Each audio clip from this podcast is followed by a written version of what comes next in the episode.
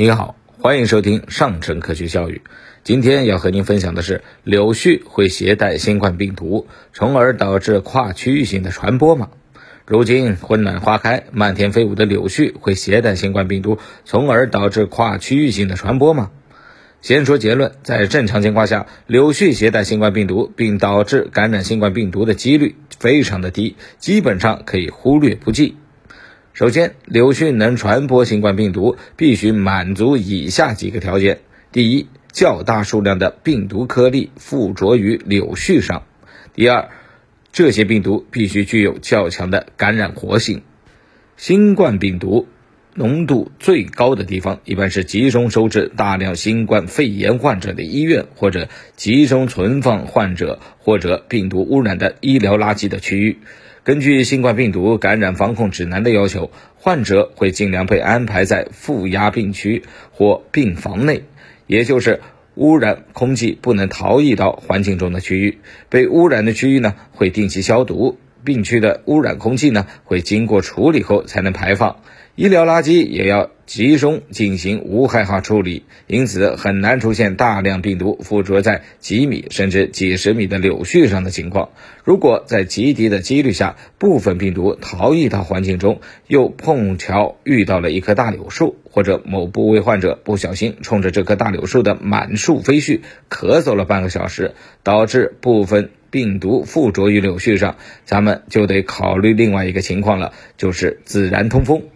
通风能够有效的稀释局部空气的病毒浓度，所以预防病毒气溶胶传播是一个措施有效的通风。在人数较少的空旷环境中，可以摘下口罩，也是自然通风。户外种植的柳树应该说是处于自然通风效果最好的环境中。所以，即便有些病毒附着于柳絮上，也可能会被通风迅速的吹走或者稀释掉，这就进一步降低了病毒附着于柳絮上的几率。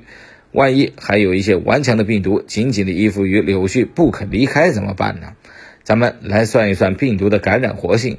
二零二零年三月二十七日，《新英格兰医学杂志》上一篇报道表明，新冠病毒在气溶胶和铜表面半衰期。大约是一点二个小时，在纸板、不锈钢和塑料表面半衰期是三点五、五点六和六点八个小时。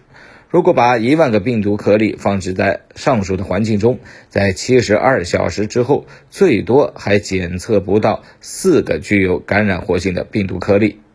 二零二零年四月二日，另一篇发表在医学杂志《柳叶刀》上的文章表明，把三十万个病毒颗粒放置在不同材料的表面，三小时后就无法从纸巾上检测到有感染力的病毒；一天之后，木材和布料也无法检测到有感染的病毒。光滑表面上看上去有助于病毒长时间的存活，但即便如此，几天之后也无法从玻璃和纸壁上检测到病毒了。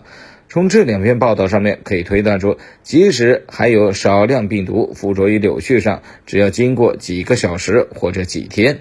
就不具有感染性了。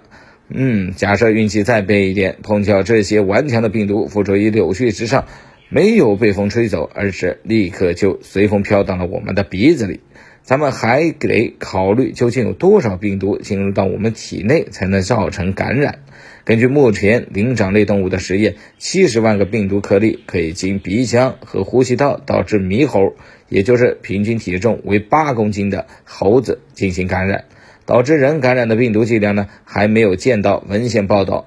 但如果病毒数量较少，估计感染的人的几率非常低。综上所述啊。如果在无巧不成书的小概率情况下，比如某种机缘巧合，大量病新冠病毒感染了某棵柳树或附着于部分的柳絮上，正好赶上没有通风环境，导致病毒无法被自然通风所稀释，接着又在极短的时间内碰巧飘到了某个人的身边。还吸入了鼻腔，并且逃过了人体的抗病毒免疫反应，的确不能排除柳絮传播的可能性，但这个几率一定是比我们买彩票中头奖还要低。好了，今天的分享就和您到这儿，我们下期节目再见。